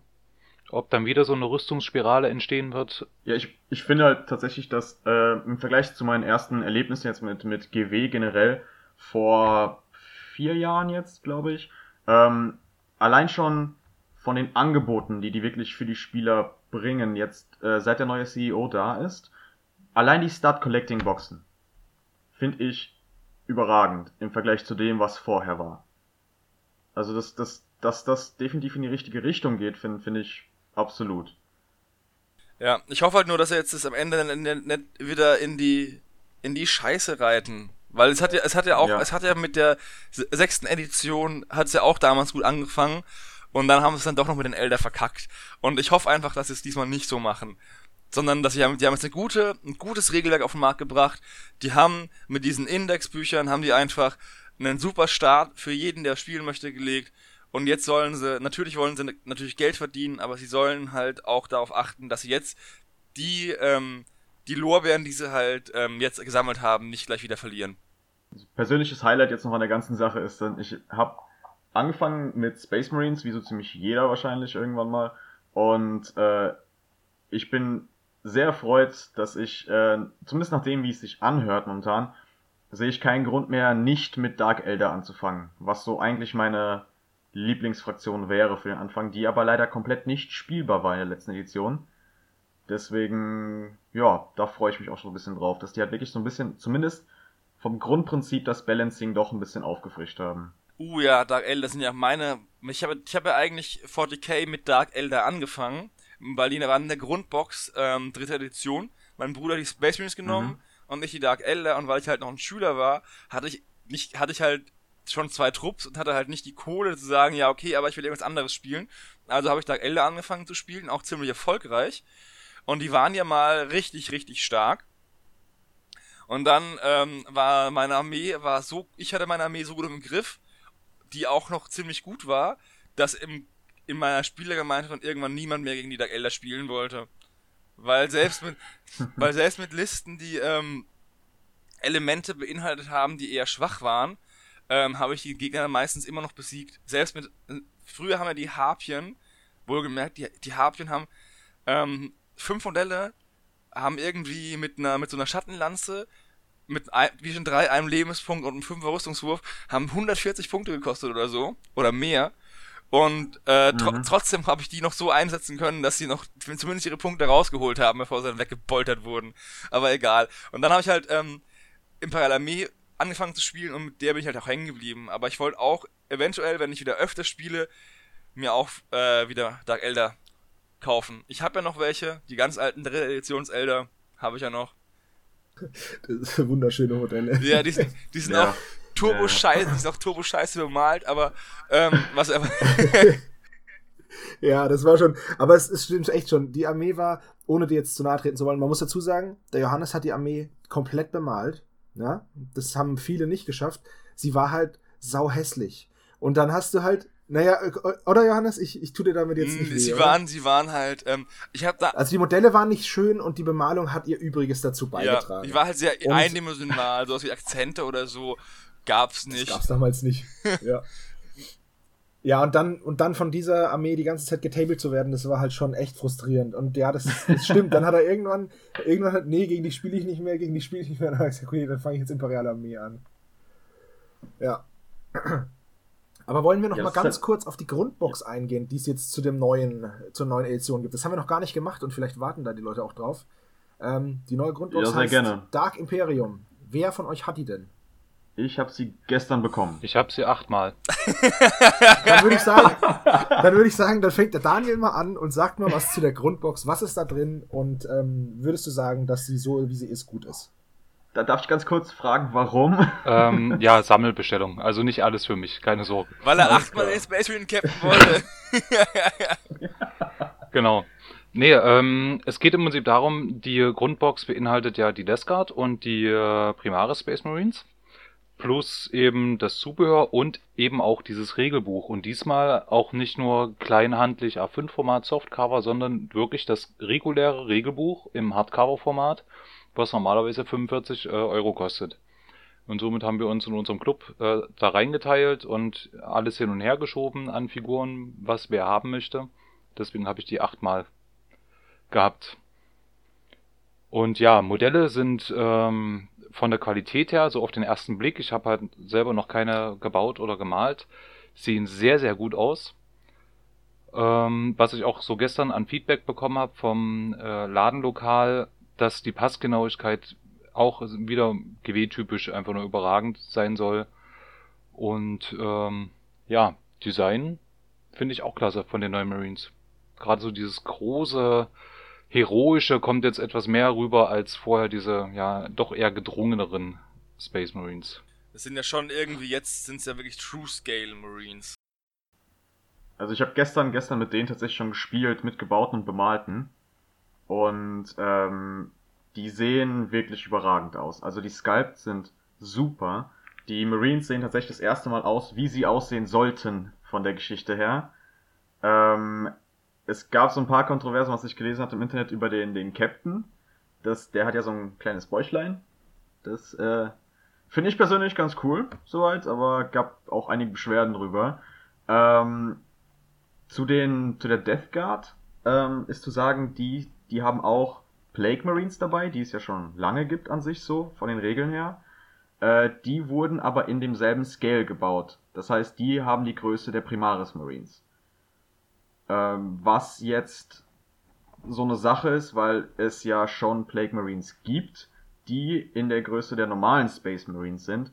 Und die haben jetzt genau dieselben Regeln wie die neuen. Das heißt, die werden so ein bisschen ähm, obsolet gemacht in dem Ganzen. Das heißt, also die, das weiß ich nicht, wie Leute das finden werden. Entsprechend, wobei ich aber sagen muss, dass die neuen Modelle sehr, sehr hübsch sind. Also die sehen wirklich super aus. Und besonders auch die Kultisten, die dabei sind. Die neuen Nörgel-Kultisten sehen so ein bisschen comichaft aus zum Teil, aber trotzdem sehr, sehr, sehr gut Das gemacht. Einzige, was ich nicht raffe, ist wie bei diesem Nörgel-Kultisten mit dem weißen Medizinmantel oder was es ist, der Mantel immer noch weiß sein kann. Ja, du musst ja nicht weiß malen. Ja, aber auf, aber ja, auf den Bildern, auf den Bildern ist er strahlend weiß. Ja, ja. das ist so geil. Das ist, das Geile ist auch, wenn, wenn man, man sich die genau anguckt, die lächeln alle. Die grinsen alle. Die Kultisten. Ja, das ist wirklich, die, die grinsen alle. Das sieht total geil aus. Und was ich, das teile ich jetzt mit euch, weil mir das nicht aus dem Kopf geht, seitdem ich das einmal gesehen habe. Äh, die, die Drohne, die da drin ist, die sieht, ihr wisst, was ein Fidget Spinner ist, oder? Ja, ja. Ja. Seit, seitdem ja, jetzt, ich das einmal, sagst. Seitdem ich das einmal gesehen habe, kann, kann ich das nicht mehr. Can't be unseen. ja. Ja. Ähm, würdet ihr das denn grundsätzlich begrüßen, wenn die Space Marines grundsätzlich größer werden würden? Weil diese Primaris-Typen, die sind ja jetzt schon massiv viel größer. Ähm, würdet ihr das begrüßen, wenn das Standard werden würde, dass man sagt, okay, auch die taktischen Marines werden jetzt ähm, hochskaliert? Oder also würdet ihr sagen, es soll so bleiben? Sie haben versprochen tatsächlich, dass sie das nicht machen werden. Sie werden die taktischen Marines nicht ersetzen durch größere Modelle, haben sie gesagt. Weil das einfach wirklich, es gibt so viele, Space Marines sind die meistgespielte Armee. Und es gibt so viele Spieler, die massenweise Marines da rumstehen haben. Und wenn das Ganze obsolet wird, wäre das ein massiver Schlag gegen die Spielerschaft das mit Sicherheit nach, nach sich ziehen würde, dass viele auch aufhören würden. Ja, aber deswegen glaube ich nicht, dass das passieren wird. Man darf aber nicht vergessen, äh, die Terminatoren wurden auch mal hochskaliert, ne? Die Terminatoren waren in der zweiten, dritten, vierten Edition so kleine Metallklumpen und dann wurden die ja, gab es ja, ja neue Plastik-Terminatoren, ähnlich mit den Cybots. Die wurden auch hochskaliert und größer. Ähm, deswegen frage ich, also ich finde es nicht so abwegig. Natürlich, weil natürlich haben viele Spieler viele Marines zu Hause, aber wie viele davon sind denn taktische Trupps? Und dass man nicht sagen kann, naja gut, okay, jetzt habe ich die Primaris, jetzt ersetze ich noch meine anderen und so, weißt du? Es ist ja auch wieder so ein Verkaufsargument, dass man sagt, hey, guck mal, die sind neu und shiny und die sind auch viel größer und die sehen auch viel cooler aus. Ersetzt die doch alle. Wird aber auch nicht passieren, weil ähm, es hat ja auch einen Hintergrund in dem Falle. Bei den, bei den äh, Terminatoren war es ja so, es gibt einfach neue Modelle, die sind halt größer, fertig.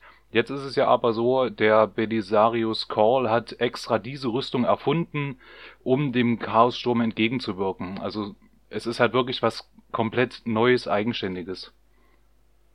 Also die Marines ja auch selbst, also die sind ja auch wirklich, das ist von der Geschichte her ja so aufgebaut, dass die komplett neu geschaffen wurden. Das sind genau. andere Marines als die alten. Genau. Noch krassere Marines. Ja, ja das sind die, die, die Super Marines dann.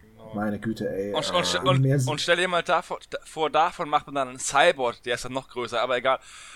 Den gibt's schon, der kommt. Ach du lieber. Der wurde auch schon gezeigt. Ja, aber das ist doch dann auch wieder so ein, äh, so ein Power Creep im Universum. Also, weißt du, im Hintergrund. Weil es war ja so, dass es gibt ja die Space Marines und dann gibt es ja noch Ja. die Ultramarines, die sind ja noch mal ein bisschen besser als die, also ne, diese Fraktion ist ja dann noch mal ein bisschen besser als der normale. Nee, nicht ganz. Space nee, nee, Marine. Und dann gibt's noch die- sind die normalen Space Marines. Ja, ja, aber die sind ja schon Ultra. weißt du? So, Ja, und dann, und dann hast du, dann hast du noch, wenn es dann noch krasser wird, dann kommen die Grey Knights. Und dann gibt es noch den, die, diese Typen, die den Imperator bewachen hier, Adeptus Custodes. Custodes. Adeptus Custodes, ja. So, die sind dann noch mal eine Nummer krasser. Und jetzt gibt's noch die, die sind dann noch viel krasser. Ich meine, das wird doch schon ein bisschen. Oder? Und das alles nützt dir nichts, wenn meine imperialen Armee mit dem Melter auf dich schießen. Fallen trotzdem um. Ähm, Ja, aber wisst ihr, was ich, Ich meine? Das ist doch schon so, dann, ist du, dann hast du den Power Creep vielleicht nicht im Regelbuch, aber du hast den halt im Hintergrund und das ist doch auch wieder ein bisschen komisch. naja, die Sache ist doch, die Sache ist doch die, das ist wie, das ist halt eine Entwicklung von Waffentechnologie, weißt du? Der eine sagt, boah, ich habe hier einen Stock, der andere macht einen Stein vorne dran, der nächste wirft den Stock, der nächste schießt den Stock mit Schwarzpulver und schon hat man ein Sturmgewehr. Und ähm, das ist halt, es ist halt einfach so, ähm, die, das, also die schlafen halt auch nicht. Die haben halt die- das Problem mit dem Chaos, das ja auch irgendwie ein bisschen hausgemacht ist, weil es ja auch Marines sind. Und ähm, dann, die müssen dem halt entgegenwirken. Und die, äh, das Chaos halt, die hat halt die Dämonen. Und da müssen die halt, die, die Guten halt ein bisschen in die Trickkiste greifen und deswegen müssen sie halt nochmal eine Schippe drauflegen. Das ist halt einfach nur eine Veränderung, Verbesserung der Waffentechnologie. Das sehe ich jetzt nicht als unbedingt Power Creep im Hintergrund, sondern eher positiv, weil sich der Hintergrund in der Hinsicht weiterentwickelt. Und nochmal kurz zu den Terminatoren. Bei den Terminatoren war, nicht das, war ja nicht das Problem, dass ähm, du dann deine ganze, deine ganze Einheit, deine ganze Armee nicht mehr von der Skalierung passt. Die Terminatoren waren ja so groß wie die normalen Marines und damit viel zu klein. Waren außerdem aus Metall auf einer kleinen Base und hatten diese Arme so kacke angeklebt. Und, und, und dann kam, und dann kam diese geile Plastikbox wie Manna vom Himmel und auf einmal waren die, waren die äh, Terminatoren so groß, wie Terminatoren sein sollten und deswegen wurde die auch so positiv aufgenommen von der Spielerschaft, weil da wurde ein, ähm, ein Fehler in der Skalierung ohne großen Aufwand halt behoben. Und genauso wie bei den Rhinos und bei den Land Raidern. Die wurden ja auch größer, weil es einfach realistischer war. Und ähm, deswegen finde ich das finde ich das halt äh, fand es damals das so großen Anklang, würde ich sagen. Ich persönlich fände es, also mal wirklich mit dem Hintergrund, dass ich mittlerweile viele taktische Marines daheim rumstehen habe, fände ich es trotzdem an sich eigentlich auch ganz cool, wenn sie größer werden würden, weil ich an wirklich bei dem Spiel ein ziemlich großer Lore-Fanatiker bin. Also ich habe die Geschichte gern und ich spiele auch gern nach der Geschichte. Ähm, und die Marines sehen halt wirklich nicht aus wie Marines. Ich habe jetzt gegen äh, Astra gespielt, gegen Vostrojaner. Heißen so, glaube ich, also wenn Ja. ich mich nicht irre. Na, das sind die mit Ähm, den mit- Pel- Pelzmützen. Genau, mit, mit, den, mit, den, mit den Mützen, genau. Und die sind einfach mit den Mützen fast einen Kopf größer als ein Space Marine. Und das kann ja wohl nicht wahr sein. Ja, das ist nämlich genau das, was ich jetzt als nächstes gefragt hätte. Die Kardianer zum Beispiel. Also ich habe noch diese alten Metallkatachaner. Die sind, und der Johannes hat noch alte Metallprätorianer. Die sind noch im 28 mm Maßstab. Ja. Außer den Armen bei den Katachanern, die sind im 32 mm Maßstab. Aber der Rest. und, ähm, und wenn du die gegen den normalen Space Marine stellst, dann ist das okay. Aber man darf halt nicht vergessen, dass das eine dicke, eine dicke Rüstung ist, die der anhat. Das heißt, wenn man die sich wegrechnen würde, wäre der Space Marine tendenziell gleich oder kleiner als ein imperialer Soldat.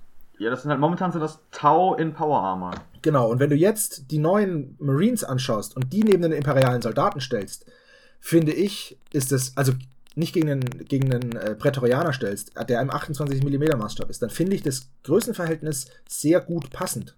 Also mir hat's gefallen, wie es ausgesehen hat auf dem Schlachtfeld, dass der imperiale Soldat, weil wenn du dir die Hintergrundbilder anschaust, ne, also wenn Space Marines irgendwo auftauchen, wenn du dir die Spiele anguckst, die die es gibt, oder wenn du dir diesen furchtbar, diese furchtbaren gerenderten Filme anschaust, die so super schlecht sind, ähm, die es da gibt, dann hast du, sobald du irgendwie einen Menschen gegen einen normalen oder einen normalen Menschen gegen einen Space Marine stellst, ist der einfach mal zwei Köpfe größer.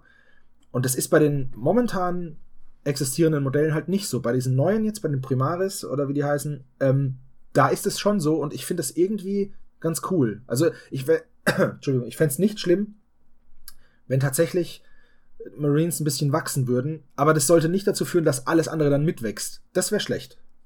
Also ich könnte dann mal später noch ein po äh, ne, noch einen äh, Foto machen von den alten Prätorianern neben einem normalen Marine, weil ich bin mir ziemlich sicher, dass ich irgendwo bestimmt auch einen Marine rumstehen habe. Ähm, und dann könnte man mal diesen Größenvergleich machen. Zu diesen neuen, ähm, diese neuen ähm, Primaris Marines habe ich leider nicht. Das heißt, ich kann da keinen, keinen Größenvergleich mit denen machen, aber wenn einer von euch einen Größenvergleich. Also ich habe gestern einen gemacht. Mit den, mit. Ich habe gestern einen gemacht mit den, mit den normalen Space Marines und den neuen Primaris. Genau. Die Primaris sind, wenn man von einem Space Marine Kopf ausgeht, ungefähr anderthalb Köpfe größer. Genau, und wenn ich dann noch einen Vergleich mache mit den Prätorianern, mit den alten, mit dem alten äh, ähm, Maßstab für die imperiale Armee, mit einem normalen Marine können wir das bestimmt zusammenkleben, das Bild, und können, hat man ungefähr einen, ähm, einen Anhaltspunkt. Genau, ja. Wie groß das also kann ist. auch alles kombinieren. Ich habe die Primaris Marine, Marines, ich habe normale Space Marines und ich habe Vostrojaner. Na, dann würde ich sagen, dann macht der Daniel mal ein ja, Foto, dann, dann hauen wir das genau. in den Podcast und dann seht ihr mal den, genau. den Größenunterschied. Und bei dem Vostrojaner müsst ihr dann einfach nur den, den Kopfschmuck abziehen und dann habt ihr einen Prätorianer im ungefähr. Nee, die sind, glaube ich, echt noch ein bisschen kleiner. Ich, äh, aber das ist egal, wir kriegen es schon hin. Ähm, wir sind ja Profis.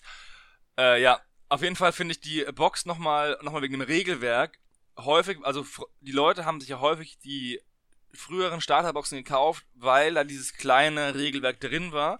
Dieses Softcover, was dann ideal war, um für mit, äh, zur Spielerunde mitzunehmen oder zu Turnieren oder sonst irgendwas.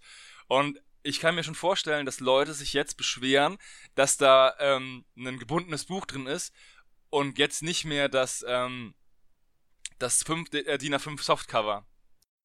Würde ich widersprechen, weil da ein Regelblatt drin ist, das genau, sich so ausfalten lässt in hart, äh, also in Pappe, das sich ausfalten lässt, wo komplett alle Regeln ah, drauf gut, sind. dann ist ja, dann ist es ja, dann hat GW hat sogar das bedacht.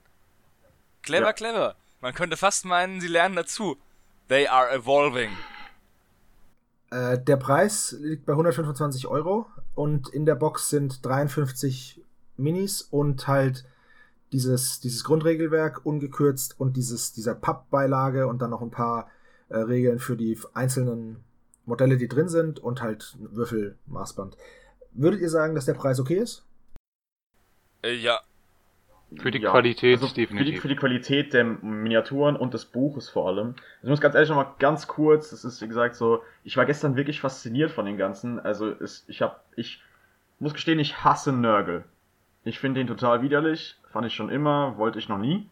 Ja, aber das aber ist ja genau das Ding, die, was er sein soll, widerlich. Ja, genau, deswegen, das ist ja reine Geschmackssache. Aber als ich die gestern gesehen habe, war ich so fasziniert von denen, dass ich selbst überlegt habe, sogar wirklich mal anzufangen mit denen und die einfach zu behalten jetzt. Ähm, was ich ganz, ganz toll finde, jetzt einfach mal so ein bisschen Nerd raushängen lassen.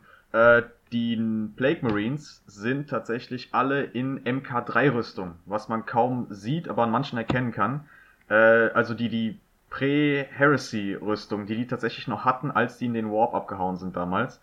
Und da meine kompletten taktischen Marines äh, MK3-Rüstung haben, für, für meinen Space Marine Chapter, ähm, fand ich das super. Ich fand das total klasse, dass die das bedacht haben, das auch wirklich so umgesetzt haben dann. Weil man auch einfach die normalen Plague Marines rein hätte machen können, die es ja jetzt schon gibt, sozusagen. Ja, also haben sie das äh, gut durchgezogen, würde ich sagen, vom, ja, vom Design. Das finde ich auch sehr schön, dass man das da bedenkt. Ja, die bei den, allgemein bei den Grundboxen hat, ähm, hat, macht, macht GW eigentlich immer alles richtig, finde ich. Also, egal, es ist natürlich immer, es gibt natürlich immer wieder die Diskussion, warum immer wieder nur Space Marines drin sind, aber das ist halt einfach äh, eine Diskussion, die vielleicht auch nicht hier hingehört, die können wir mal an einem anderen Punkt führen. Ähm, aber die Modelle sind immer immer wunderschön und was man halt bekommt für sein Geld, war ja auch bei der letzten, ähm, wo Chaos und Dark El Angels, Angels. sind, ähm, war ja auch der Wahnsinn. Also das ist halt auch mehr als mehr als fair. Ja, schade, Juri, dass du jetzt den Nörgelkram behalten hättest, weil ich würde dir vielleicht die Kultisten abgekauft, weil ich die echt geil finde. Ich hab noch dreimal übrig. Lässt sich bestimmt drüber reden. also, nee, das ist halt. dreimal übrig. Ähm, die die, die äh, Verhandlungen laufen dann aber im Hintergrund, Jungs. Äh, ganz ja. kurz, was ist denn so euer vorläufiges Fazit? Weil wir sind jetzt schon bei einer Stunde 20 Minuten und ich würde sagen, wir können dann langsam mal zum Ende kommen. Was ist denn euer vorläufiges Fazit zu der neuen Edition. Und da fangen wir jetzt einfach mal an. Daniel, sag doch mal, also, hältst. Ja, ich bin begeistert, muss ich sagen. Ähm, auch wenn die Tau jetzt etwas abgeschwächt wurden. Aber die siebte Edition hat sich sehr sperrig gespielt. Gestern das Turnier, das lief flüssig. Wir mussten zwar blättern, das ist logisch, gerade wenn alles neu ist, aber doch erstaunlich wenig. Ähm, also es gab kaum Regeldiskussionen. Ja, es lief einfach wirklich rund, muss ich sagen. Ich bin echt gespannt, wie sich das weiterentwickelt. Ob diese Rüstungsspirale jetzt ähm, eintreffen wird, wie es halt in der siebten Edition oder sechsten Edition schon begonnen hat. Oder ob man das doch relativ balanciert lässt. Ich persönlich kann da nichts ähm, mehr hinzufügen. Ich bin auch äh, positiv überrascht, ähm, weil das Spiel einfach durch diese eigentlich sehr simplen Regelmechanismen und auch die Änderungen und auch den Mut zu radikalen Änderungen, wie zum Beispiel Wegfall von Schablonen, Wegfall von Panzerungswerten, ähm, besser geworden ist. Es zeigt sich einfach mal, dass wenn man halt tausend Jahre immer denselben Aufguss von irgendwas macht, dass es dann irgendwann nicht mehr, nicht mehr gut ist und dass man einfach mal einen radikalen Schnitt machen muss und sagen muss, okay, wir müssen das radikal ändern, damit das Spiel gut und spielbar bleibt. Und das haben sie gemacht.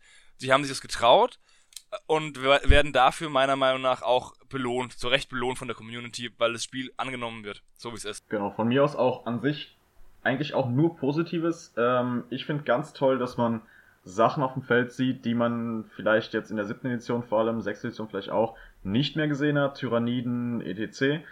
Ähm, eine Sache wäre halt natürlich dann bitte die Bücher überarbeiten, wenn es irgendwie geht in der zweiten Edition dann, äh, beziehungsweise in der zweiten Auflage was ich vielleicht äh, in uneigennütziger Werbung mal so ein bisschen machen kann. Ähm, es gibt eine ganz, ganz tolle App auf allen Systemen eigentlich. Die nennt sich Battlescribe. Es verwundert mich jedes Mal, wie wenig Leute die kennen tatsächlich.